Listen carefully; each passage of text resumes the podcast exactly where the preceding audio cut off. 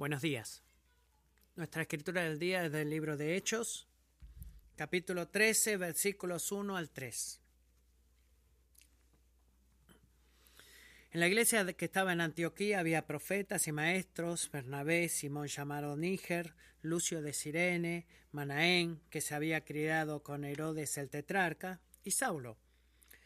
Mientras ministraban al Señor y ayunaban, el Espíritu Santo dijo, aparten a Bernabé y a Saulo para la obra a la que los he llamado.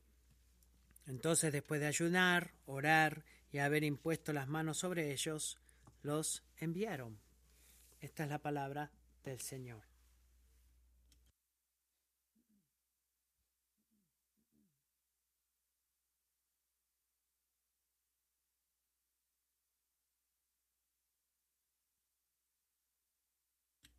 Bueno, buenos días. Saben, uno de los gozos más grandes de predicar muchos domingos es que ustedes pueden recibir el jugo. De verdad. Miren a esto, Matthew. Mira esto, Matthew. Es un gozo. Es un gozo estar de poder predicar en este fin de semana, que es el fin de semana de misiones internacionales.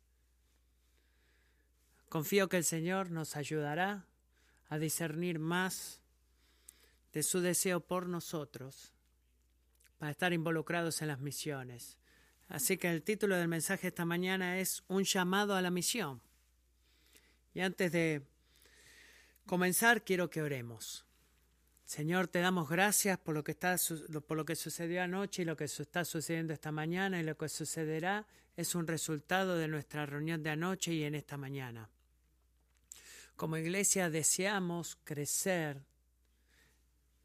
en el, la sensibilidad en las misiones y la participación en las misiones y oro que tú hagas crecer en nosotros un profundo un deseo más profundo de involucrarnos en misiones, de ir, enviar y apoyar. Oro ahora que mientras predique, que tú hablas a cada hombre y mujer y niño aquí, que tú uses palabras rotas y que las hagas vivas para todos los que están aquí, como tú nos has preparado para escuchar este mensaje. Por tu Santo Espíritu, haz que tu palabra sea viva. Oro en tu nombre. Amén. Bueno, vamos a comenzar con un cuestionario. ¿Dónde ha sido escrito esto y cómo se llama? Vayan y hagan discípulos de todas las naciones, bautizándolos en el nombre del Padre, del Hijo y del Espíritu Santo, enseñándoles que guarden todas estas cosas. ¿A dónde está eso? Mateo, Mateo capítulo 28, y es llamado como la Gran Comisión. Bueno, puedes ver que nuestra iglesia conoce sus Biblias. Buen trabajo. Esto es, aquí es donde Jesús habló a los once discípulos y les enseñó en claros términos lo que él quería que hicieran después de haber de, de, que él ascendiera a los cielos. Quería que fueran y predicaran salvación en su nombre a todo hombre y mujer en todo el mundo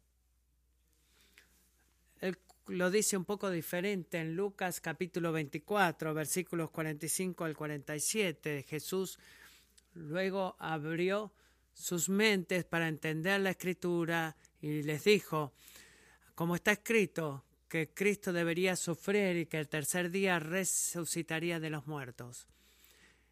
En, en el arrepentimiento por el perdón de los pecados debe ser proclamado en su nombre a todas las naciones, comenzando en Jerusalén estos dos pasajes han sido correctamente utilizados durante el tiempo para animar, exhortar a los cristianos a tomar en, eh, seriamente la responsabilidad en las misiones, para ir y proclamar el Evangelio de Jesucristo, para el perdón de los pecados y para la reconciliación con Dios.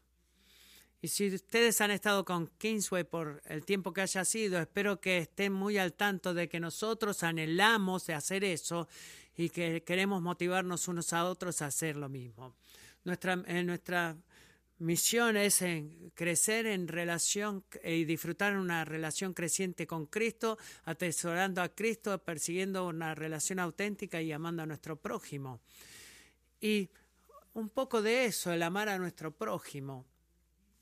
Quiero leerles a ustedes lo que dice nuestro estado misionero, qué es lo que significa amar a los vecinos o al prójimo, cómo los amamos proclamando el Evangelio con nuestros labios, con nuestras palabras. Porque Romanos 10, lo que Matthew acaba de aludir en esta mañana, eh, ayudarlos a los que han llamado a Él, a los que no han creído. ¿Y cómo creerán en Él aquellos que nunca han escuchado de Él? ¿Y cómo escucharán sin que alguien les predique? Queremos creer porque este, así que debemos queremos que crean y debemos hablar. La pregunta que debemos responder es ¿por qué? ¿Por qué queremos proclamar el evangelio con nuestras palabras, ya sea que sea nuestro vecino o algún pueblo no alcanzado en alguna parte de la tierra? ¿Por qué debemos ir y hacer discípulos de todas las naciones. Y podemos saltar en tantos diferentes lugares en la palabra de Dios, pero miremos primero Pedro, capítulo 2, versículo 9. Pero ustedes son linaje escogido, real sacerdocio, nación santa, pueblo adquirido para posesión de Dios, a fin de que anuncien las virtudes de aquel que los llamó de las tinieblas a su luz admirable. Proclamamos el Evangelio de Jesucristo, la verdad de que el Hijo de Dios, el Hijo perfecto de Dios, descendió a la tierra, vivió en un cuerpo humano, vivió una vida perfecta, de obediencia perfecta, y que Él fue a la cruz, y que Él sufrió en esa cruz para y que cargó con la culpa de nuestro pecado y que recibió el castigo por nuestro pecado, que Él murió de nuestro lugar para que nosotros pudiéramos estar de pie delante del trono de juicio de Dios un día como perdonados. Jesús nos dio su justicia y si creemos y si nos arrepentimos y si vivimos por Él, entonces seremos salvos. Proclamamos ese Evangelio, amigos, a un mundo que está muriendo porque queremos que ellos experimenten la misma gracia que tú y yo hemos experimentado. Queremos que los corazones duros sean ablandados, queremos ojos ciegos que puedan ser abiertos, queremos gente muerta que sea resucitada, hecha viva de vuelta, queremos que todas las personas escuchen el mensaje de Jesucristo y que crean en Él y para eso nos convertimos en parte que ellos también se conviertan en el pueblo escogido por Dios, real sacerdocio, pueblo escogido para su propia posesión. Queremos que Dios los saque de las tinieblas como hizo con nosotros hacia su luz admirable. Queremos hombres y mujeres en todo el mundo que sigan apasionadamente a Jesús porque Él es digno de ser seguido y, y de ser adorado y alabado. Queremos que Dios sea glorificado entre las naciones y entre nuestros vecinos. Eso, amigos, es lo que nos motiva a nosotros a decirle a nuestro hijo de cuatro años acerca de Jesús y lo que nos motiva a nosotros a ir a Perú y proclamar el Evangelio al, pueblo Auca que quizás nunca escucharon el nombre de Jesús antes. Queremos que ellos todos vengan a una fe salvadora en Jesús. Eso es lo que nos motiva. Así que la pregunta es, ¿alguno de nosotros, si tú eres cristiano esta mañana, ¿hay alguno de nosotros que esté exento a ese llamado? Bien, algunos dijeron que no.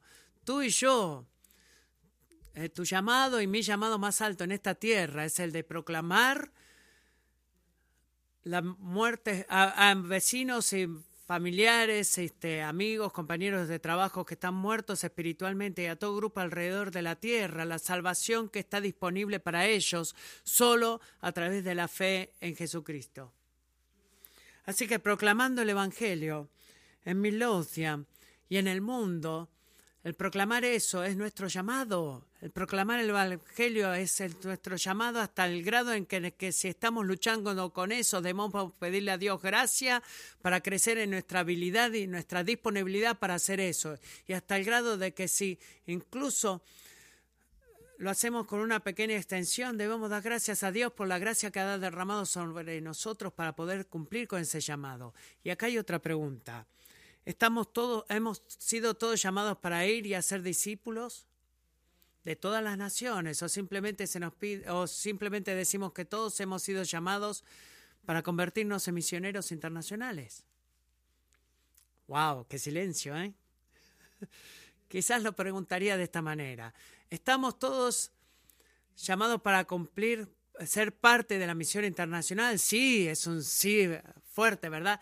Hemos sido todos llamados para levantarnos a, ir la, semana que viene a alguna, alguna ciudad o algún país a predicar el Evangelio. No, eh, creo que veremos esto claramente en nuestro pasaje de esta mañana, de que en cualquier tiempo, y esto quizás cambie, ¿verdad? Cuando, mientras el tiempo cambia, pero en algún tiempo Dios llama a algunos a ir y proclamar el Evangelio y Él llama a otros, a algunos otros, a permanecer acá o quedarse y enviar a aquellos y apoyar económicamente a aquellos y espiritualmente que son enviados a proclamar el Evangelio. Y el resultado máximo de este llamado en unión, algunos llamados a ir y otros a apoyar.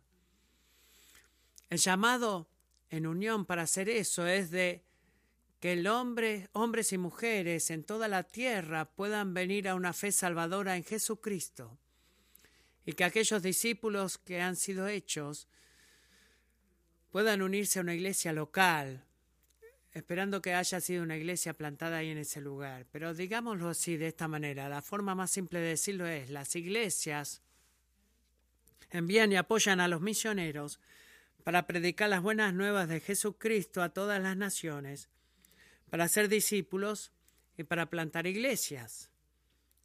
Es lo que, eso es lo que queremos hacer como iglesia. El mensaje de esta mañana cubre Hechos 13 y 14. Pueden darme las gracias después por no haber dicho que lean todos esos dos capítulos, pero pueden ver en estos dos capítulos y vemos en estos dos capítulos el ejemplo claro de lo que acabo de, de decirles. Las iglesias envían y apoyan a los misioneros para predicar las buenas nuevas de Jesucristo a todas las naciones, para ser discípulos y para plantar iglesias. Y vamos a analizar esto en diferentes secciones más adelante, pero quiero comenzar hablándoles acerca de, el, de cómo discernir tu llamado a las misiones. Es obvio en este pasaje que Susan acaba de leer esta mañana, que en este mismísimo momento, en esta iglesia, en Antioquía, en Siria, había dos grupos de personas en esa iglesia. Estaba Barnabé y Saulo, a los cuales el Espíritu Santo los ha llamado y dijo, apártenlos para mí. Y después estaba el resto de la iglesia, la cual fue llamada a quedarse ahí en Antioquía y enviarlos a Pablo y a Bernabé y apoyarlos. Así que, ¿cómo sabían cómo ¿Quién debía ir, quién debía quedarse? Bueno, cuando leemos en el versículo 2, capítulo Hechos 13, versículo 2, dicen que fue el Espíritu Santo que mientras la iglesia estaba adorando al Señor y ayunando, envió a ellos este mensaje, aparten a Bernabé y a Saulo para la obra a la que los he llamado. El llamado de Bernabé y Saulo que recibieron esa mañana fue un llamado directo de parte de Dios de ir. Pero en ese llamado en ese llamado de Bernabé y Saulo a ir y ser apartados para ir, verdaderamente hay un segundo llamado, que es un llamado al resto de la iglesia, no en ese mismo momento para ir, pero que sino que en ese momento eh, se quedaran y los mandaran a ellos y los apoyaran y los eh, financieramente a la línea de lo que estuvieran haciendo. Eran dos funciones diferentes para toda la iglesia. Así que hablando prácticamente, como tú y yo discernimos en este momento o en cualquier punto en nuestras vidas, el llamado, ya sea para ir a la misión internacional o quedarnos y enviar y apoyar. Y creo que este pasaje nos da dos respuestas específicas a esa pregunta. La primera respuesta es orar, ayunar lo que primero hizo que Bernabé y Pablo fueran es que mientras estaban eh, adorando y ayunando. Vemos algo muy similar cuando miramos al llamado de Dios en la vida de Pedro, cuando Pedro fue llamado para ir a los gentiles y predicar el Evangelio a los gentiles. Vemos hecho, eso hecho en Hechos, pero el capítulo 11, versículos 5 al 7. Dice, estaba yo en la ciudad de Jope orando, hablando Pedro de esto, y vi en éxtasis, estaba yo en la ciudad de Jope orando, vuelve a repetir, y, vi en éxtasis una visión, un objeto semejante a un gran lienzo que descendía bajado del cielo por las cuatro puntas y vino hasta mí. Cuando fijé mis ojos en él y lo observaba, vi cuadrúpedos terrestres, fieras, reptiles y aves del cielo. También oí una voz que me decía, levántate, Pedro, mata y come. Y esta visión fue un llamado de parte de Dios a Pedro para ir a los gentiles, a los cuales los judíos veían como indignos e impuros y por eso eh, son representados por todos estos animales impuros en la sábana y le dice ve a los gentiles y predica ah, del perdón de los pecados que Jesús ofrece a los gentiles y salvación a través de su nombre y al mismo tiempo como en la iglesia en Antioquía este llamado vino de en qué manera durante un tiempo de oración.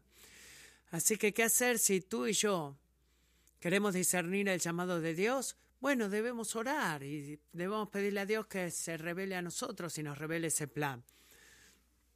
No se nos ha dicho en ese, que no se nos enseñó en la iglesia en Antioquía o no se nos dice cómo el Espíritu Santo les reveló a ellos que Bernabé y Saulo fueron llamados para ser apartados para la misión. No se nos dice si fue una visión como en el caso de Pedro o, o si fue una palabra profética de alguien en la iglesia o si fue una voz audible del Espíritu Santo o si fue una convicción personal en aquellos dos hombres o la vida de esos dos hombres, pero de alguna manera el Espíritu Santo los apartó a estos dos hombres. Pero escucha esto, cristiano, si tú eres cristiano, recuerda que tú tienes al Espíritu Santo dentro de ti y cuando nosotros vamos a Dios y pedimos algo como Señor, ¿podrías por favor revelarme tu voluntad en la misión internacional? ¿Tú quieres que yo vaya a la misión internacional? Bueno, lo que Dios no hará es decir, bueno, voy a ocultar la respuesta de Él. No, Dios se deleita en respondernos cuando nosotros hacemos esa oración y cuando honestamente le pedimos al Señor, bueno Señor, quiero saber porque quiero hacer tu voluntad, Él nos revelará su respuesta. Así que por favor ora y pídele que revele esa respuesta y Él lo hará y será fiel en eso. Hay una segunda manera la cual podemos ver en este pasaje de discernimiento, el llamado a la misión, que es una afirmación por la iglesia. Vemos eso que esta iglesia en Antioquía, cuando el llamado del Espíritu Santo vino, que esa iglesia ayunó y oró, y luego pusieron sus manos sobre ellos y los enviaron. Lo que hizo la iglesia fue de que ellos afirmaron el llamado de estos dos hombres ayunaron y oraron. Y luego se afirmaron que el Espíritu Santo estaba, había separado a estos hombres. Vamos a imponer nuestras manos y vamos a enviarlos. Y esa es una de las, de las muestras de gracia de ser miembro de una iglesia local como esta. Es que podemos nosotros afirmar unos a otros, en la vida de unos a otros, lo que el Espíritu está haciendo y lo que Dios nos ha llamado a hacer. Hay más gracia y hay más protección en tener a tus hermanos y hermanas a los cuales tú amas, respetas y confías, que es el afirmar un llamado a, a la misión internacional. Así que en esta mañana quiero pedirte o preguntarte a cada uno de ustedes, quiero preguntarles, ¿alguno de ustedes honestamente ha ido delante de la presencia de Dios y le ha preguntado o le ha pedido que revele a ti si has sido llamado a ir a la misión internacional a tiempo completo? ¿O es este... ¿Alguna vez ha estado en tu radar esa posibilidad? ¿O la vida se siente tan cómoda ahora que simplemente estás disfrutando el vivir y ganar lo que estás haciendo y, y que nunca has hecho esa pregunta?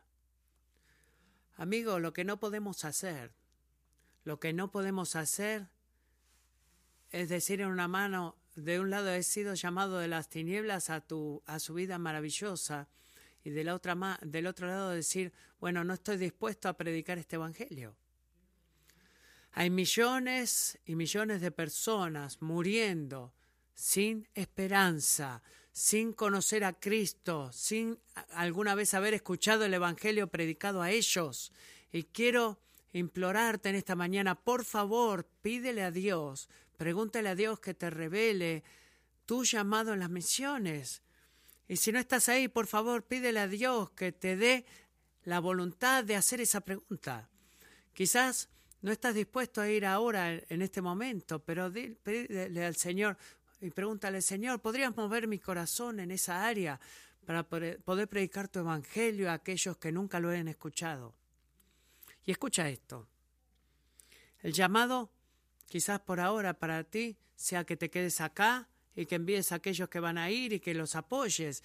Y eso, y ese no es un llamado inferior. Por favor, escúchalo, ese no es un llamado inferior. No pienses que hay un mayor llamado de parte de Dios, el de, que es un llamado mayor el de ir y es un llamado inferior el decir, no, simplemente me voy a quedar acá y voy a apoyar. No, no es un llamado inferior y este es por el motivo por el que digo eso. ¿Recuerdan? Aquellos que envían y aquellos que se quedan y apoyan. Ambos son llamados por Dios por la obra que Él ha hecho por ellos en ese momento. Y debido a que el propósito final de aquellos, a los que son llamados y los que se quedan y apoyan, es el buscar a hombres y mujeres en todo el mundo y verlos ser, salvos. Y estos dos grupos de personas, aquellos que van y aquellos que se quedan y, y envían apoyo, lo hacen de manera diferente, pero ese es el enfoque de ambos eh, que son llamados de manera diferente, los que son llamados para ir y los que son llamados para apoyar. Esto es algo que no es lo que no existe en la Biblia. Un cristiano que esté fuera de esas dos categorías. No existe categoría en la Biblia para que alguien pueda decir, bueno, ahí está la gente que va y ahí está la gente que envía y yo soy el que está mirando nada más, yo contemplo. No existe nada como eso en la Biblia. Si tú eres cristiano, tú tienes que pedirle al Señor, Señor, ¿me estás llamando a ir a la misión internacional ahora mismo? Quizás en el futuro. ¿Estás llamándome a quedarme y enviar y apoyar ahora mismo a otra persona y en el futuro también? No hay término medio, no hay algo fuera de esos dos grupos de personas y algunos de ustedes que sé que están acá en este cuarto tienen este sentimiento, que han tenido ese sentimiento y me pregunto si Dios algún día, dices, me enviará al campo misionero. Recuerda lo primero que has hecho en esta mañana cuando hablamos con Craig en el vestíbulo, pero quiero animarte, quiero motivarte a ir y preguntarle a Dios. Ora honestamente, toma tiempo en orar honestamente y pídele a Dios si te ha llamado a ir al campo misionero. Y si tú sientes, bueno, creo que verdaderamente Dios me está llamando, dices, entonces, bueno, sométete a la iglesia. Eh, entrégaselo a la iglesia, perdón, para que la iglesia y el liderazgo pueda afirmar lo que Dios está haciendo en tu vida.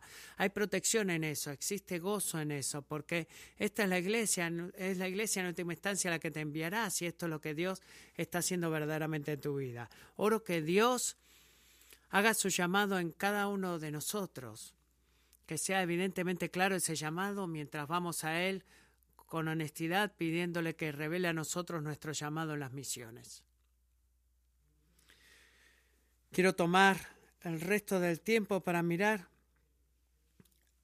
a la cita que he dado antes. Las iglesias envían y apoyan a los misioneros para predicar las buenas nuevas de Jesucristo a todas las naciones, para ser discípulos y para plantar iglesias.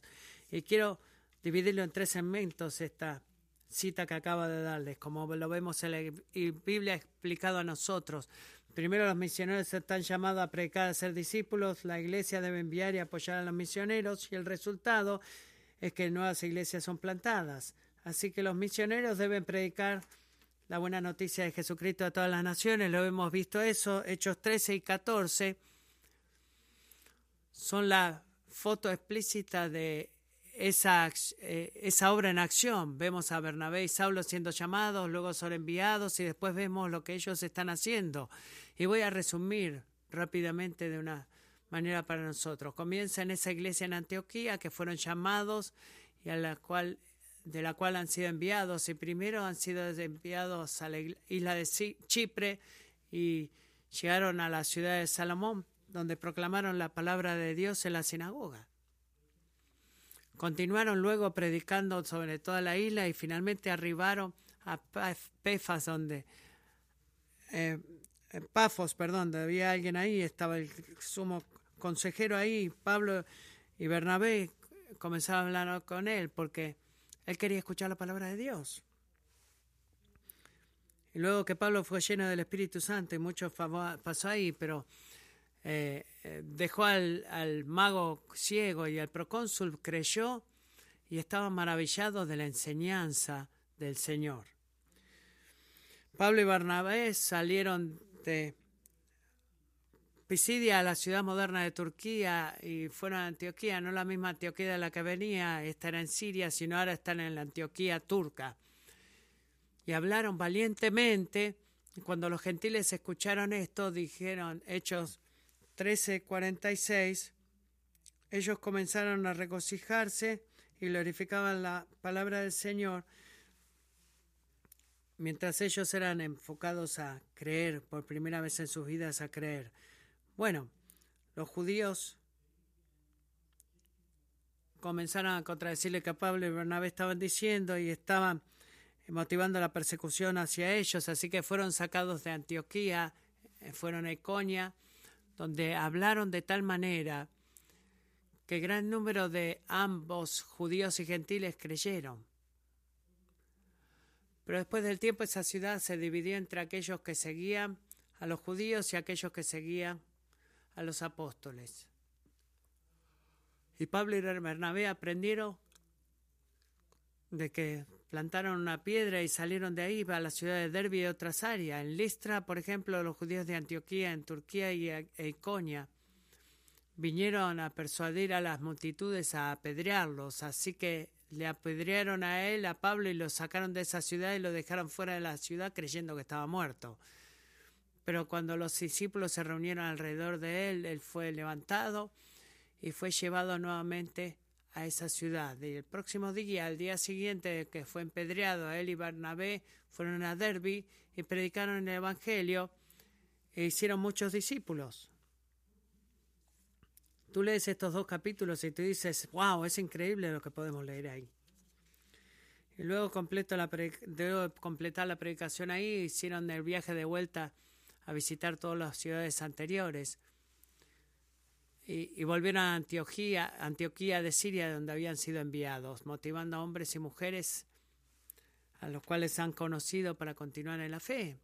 Pero Bernabé y Pablo hicieron discípulos mientras viajaban, predicaron el Evangelio de, la palabra de Dios y el Evangelio de Dios. Y esos dos capítulos son interesantes y los animo a que los lean para que vean de qué formas diferentes ha sido registrado de cómo predicaron el Evangelio, predicaron valientemente, hablaron la palabra de Dios y hombres y mujeres venían a la fe en Jesucristo.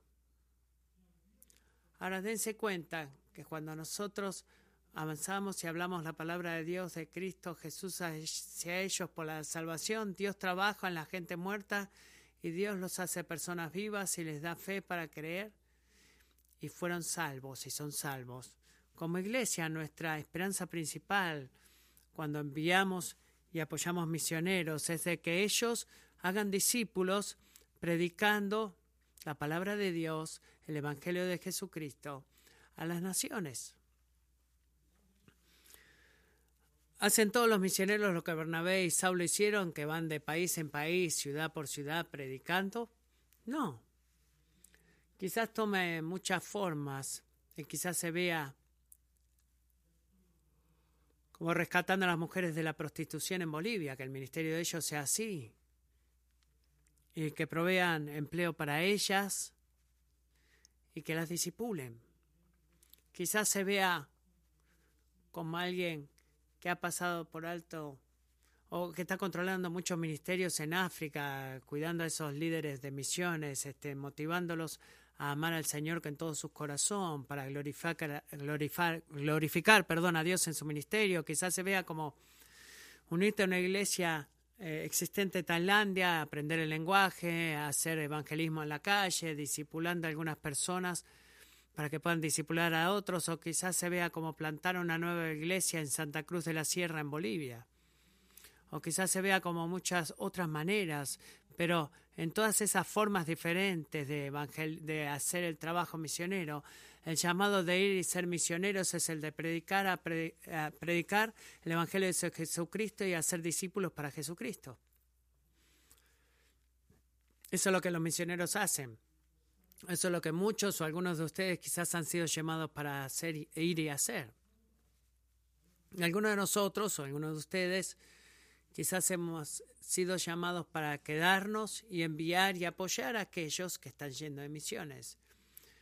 Si, ya estamos viendo que parte, la, parte del funcionamiento de la iglesia es el de afirmar el llamado de aquellos que van al enviarlos, y para ser claros, esto no es un problema aislado, eh, no es un problema pequeño, el de enviar misioneros es un problema grande porque no lo hacemos en nuestra autoridad, sino que lo hacemos en la autoridad de Dios. Y Gray nos mostró anoche cómo en Hechos 13, versículo 3, vemos que después de ayunar, orar y haber impuesto las manos sobre ellos, a Bernabé los enviaron.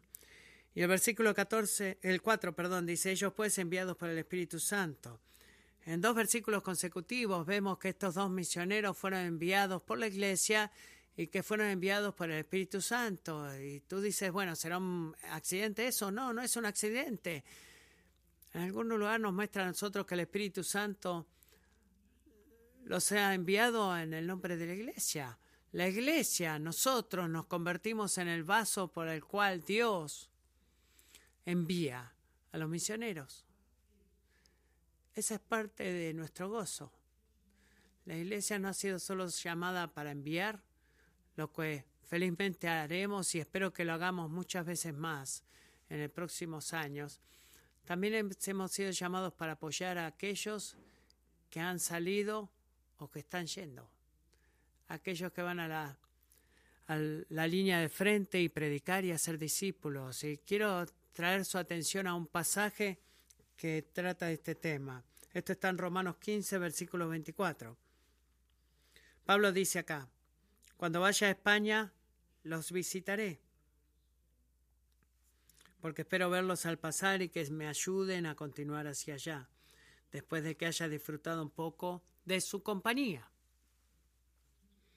Y he tenido el privilegio de parafrasear esto eh, porque ¿qué es lo que creo que le dice a ellos? Creo que Pablo le está diciendo a ellos, iglesia, voy a venir para estar con ustedes por un tiempo y para disfrutar su compañía, para que yo pueda ser refrescado y ser reedificado otra vez, reanimado otra vez, porque cuando esté, estoy con, cuando esté con ustedes no seré perseguido, no seré maltratado, no seré apedreado, no seré amenazado. Cuando esté con ustedes cuando esté con ustedes, encalzaré en descanso para mi cuerpo cansado y mi alma agotada, y seré reedificado para poder continuar en la obra a la cual Dios me ha llamado para hacer. Con ustedes voy a encontrar gozo, paz, de estar con hermanos y hermanas que me cuidan. Los misioneros necesitan eso. Y ya sea que están en el campo misionero en el momento, que están acá en los Estados Unidos, iglesia, hemos sido llamados para amarlos, motivarlos y edificarlos. Hemos sido llamados para recordarles que no están solos en esta misión. Hemos sido recordarles, perdón, que somos compañeros con ellos en esta misión. Recordarles que eh, oramos por ellos, recordarles que la esperanza que ellos tienen en Jesucristo para hacer lo que tienen que hacer, lo que se los ha llamado a hacer. Ese es nuestro llamado y si nosotros estamos acá en esta mañana significa de que todavía no, hemos sido llamados para ser enviados o no hemos sido enviados. Eso significa que cuando estemos acá somos llamados para apoyar a aquellos que nos han llamado a ir. Así que misioneros, aquellos misioneros, especialmente aquellas, aquellos matrimonios que apoyamos como iglesia, ellos necesitan nuestra motivación y oración y apoyo. También podemos ver a Pablo haciendo eh, pidiendo ayuda física también, que la mayoría de los misioneros o muchos misioneros no pueden trabajar.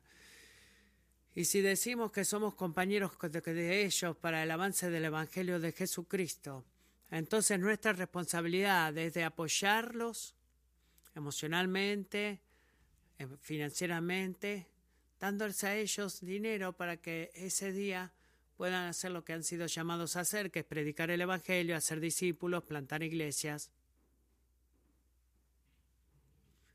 Que el Señor nos ayude a crecer y estar dispuestos en la habilidad de apoyar misioneros espiritual y físicamente, financieramente también, con gozo, incluso si es sacrificial. Y creo que predico al coro esta mañana, porque ustedes lo hacen tan bien cada vez que hay un requisito, uno de nuestros misioneros se necesita dinero, ahí está, ustedes lo, lo ponen. E incluso cuando no pedimos, ustedes están dispuestos a dar a los misioneros para apoyarlos. Y quiero recomendarlos por eso. Y quiero decirles, iglesia, que es ganancia en este dar. Existe ganancia en este dar. Miren lo que Pablo dice en Filipenses 4:16. Le dice a los filipenses, incluso en Tesalónica, ustedes me enviaron ayuda para mi necesidad una y otra vez. No que he buscado el don o el regalo, sino que busco el fruto que se incrementa en vuestro crédito. En las notas de la Biblia que tengo dice, al profeta que eh, veo la, la ganancia para sus propias cuentas. Hermanos, hay una ganancia en darle a los misioneros. Dios ve cuando nosotros los apoyamos porque nosotros apoyamos la misión de los discípulos siendo hechos en todo el mundo y existe una bendición en eso para nosotros mientras damos a ellos. Qué privilegio y qué gozo poder participar en este llamado increíble de hacer discípulos para Jesucristo y que de esta forma hemos sido llamados para ser. Así que quiero animarlos no a ser negligentes en su responsabilidad, sino que verdaderamente preocuparte por los misioneros, orar por ellos, motivarlos, mandarlos de email, carta, texto o en persona, de que vayan, de ir y visitarlos y darles financieramente también. Si tú no has sido llamado en este momento para ir, tú estás, eres llamado para estar aquí y apoyar a los misioneros que han ido. Es tan simple como eso. Y después vemos el resultado, vemos el resultado de algunos que han eh, fueran, otros que han, quizás van a ser llamados más adelante y otros que se van a quedar y apoyar financieramente. Y el resultado es que discípulos son hechos y iglesias son plantadas. Vemos esto en Hechos 14, 22, mientras Pablo y Bernabé se están volviendo a Antioquía, la iglesia que los envió, ellos están nombrando ancianos en cada ciudad. Ellos plantaron iglesias mientras predicaban el Evangelio y muchos fueron agregados al número de miembros y ellos plantaron iglesias. Luego volvieron a motivar a la iglesia en Antioquía. Sean fuertes en el Señor, continúen con el Señor. Ahora de vuelta nos damos cuenta de que esto no, no es un atajo que hay que tomar en las misiones. Algunos misioneros son llamados para ir a grupos de gente no alcanzada, donde las iglesias prácticamente no existen y lógicamente en esas áreas vamos a tener un fuerte deseo de que las iglesias sean construidas, plantadas y que esas iglesias hagan misiones como ellos mismos, se planten más iglesias y de que ellos crezcan y que los pueblos no alcanzados en el mundo en un momento sea un grupo ya alcanzado. Pero hay algunos misioneros que son llamados para ir a países donde ya existe el Evangelio hay una creencia bíblica y centrada en el Evangelio y iglesias que predican el Evangelio. Y en, esos, en esas situaciones, algunos, a veces los misioneros van a ir y se van a ir a una iglesia así, y cuando hagan discípulos, los van a llevar a esa misma iglesia y quizás también planten una iglesia, pero de cualquier manera los misioneros Deben estar comprometidos no solamente a ser discípulos, sino conectar a los discípulos con la iglesia local, donde ellos puedan florecer bajo la predicación de la palabra de Dios y en la relación de, unos con, de ellos con otros creyentes. Ningún discípulo debe ser hecho y, ser abandonado. Ahora tú eres cristiano o buena suerte, ¿no? No, tú los traes a la iglesia porque es ahí donde van a florecer.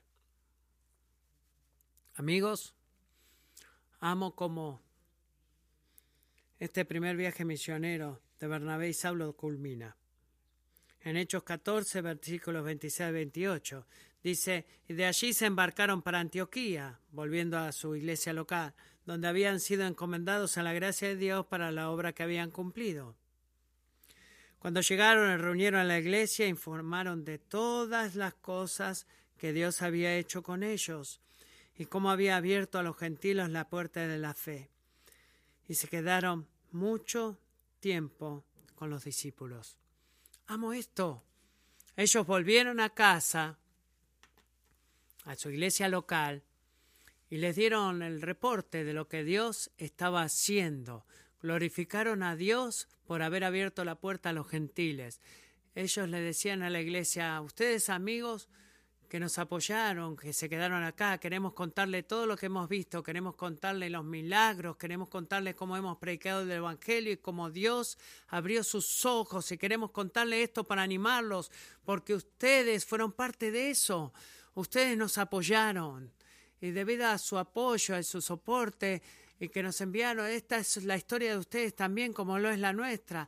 Esta es tanto la victoria de ustedes como es nuestra victoria. Gracias por habernos apoyado. Y permanecieron y se quedaron mucho tiempo con los discípulos, seguramente, y estoy seguro que le contaron historia tras historia de lo que Dios hizo por ellos y cómo al mismo tiempo fueron refrescados al estar con sus hermanos y hermanas. Es lo que hemos hecho anoche. Y eso es lo que hacemos cuando Josh y Lisa Kruger, eh, Andy o Andrea Baker, o Fred Andona, Wendell Mayo, Jorge y David de Castillo están aquí y nos cuentan como iglesia lo que están haciendo, lo que Dios está haciendo allá. Estamos ansiosos de escuchar lo que Dios está haciendo en ellos y a través de ellos porque es nuestra historia también.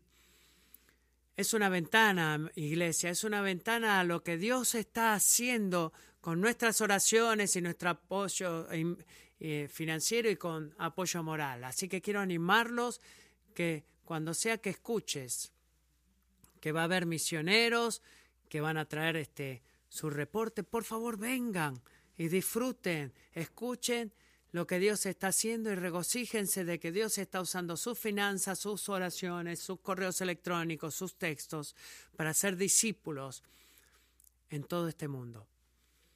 Mi oración por ti es que Dios nos revele a cada uno de nosotros lo que nos ha llamado a hacer en la misión y que tú glorifiques a Dios de la forma en la cual vas a avanzar hacia ese llamado por el amor de su nombre, que se ha puesto en nosotros, que, se diga de nosotros, Kingsway Community Church, que es una iglesia que envía y apoya misioneros para predicar la buena noticia de Jesucristo a todas las naciones, para ser discípulos y para plantar iglesias. Que eso sea verdad para nosotros. Amén. Amén.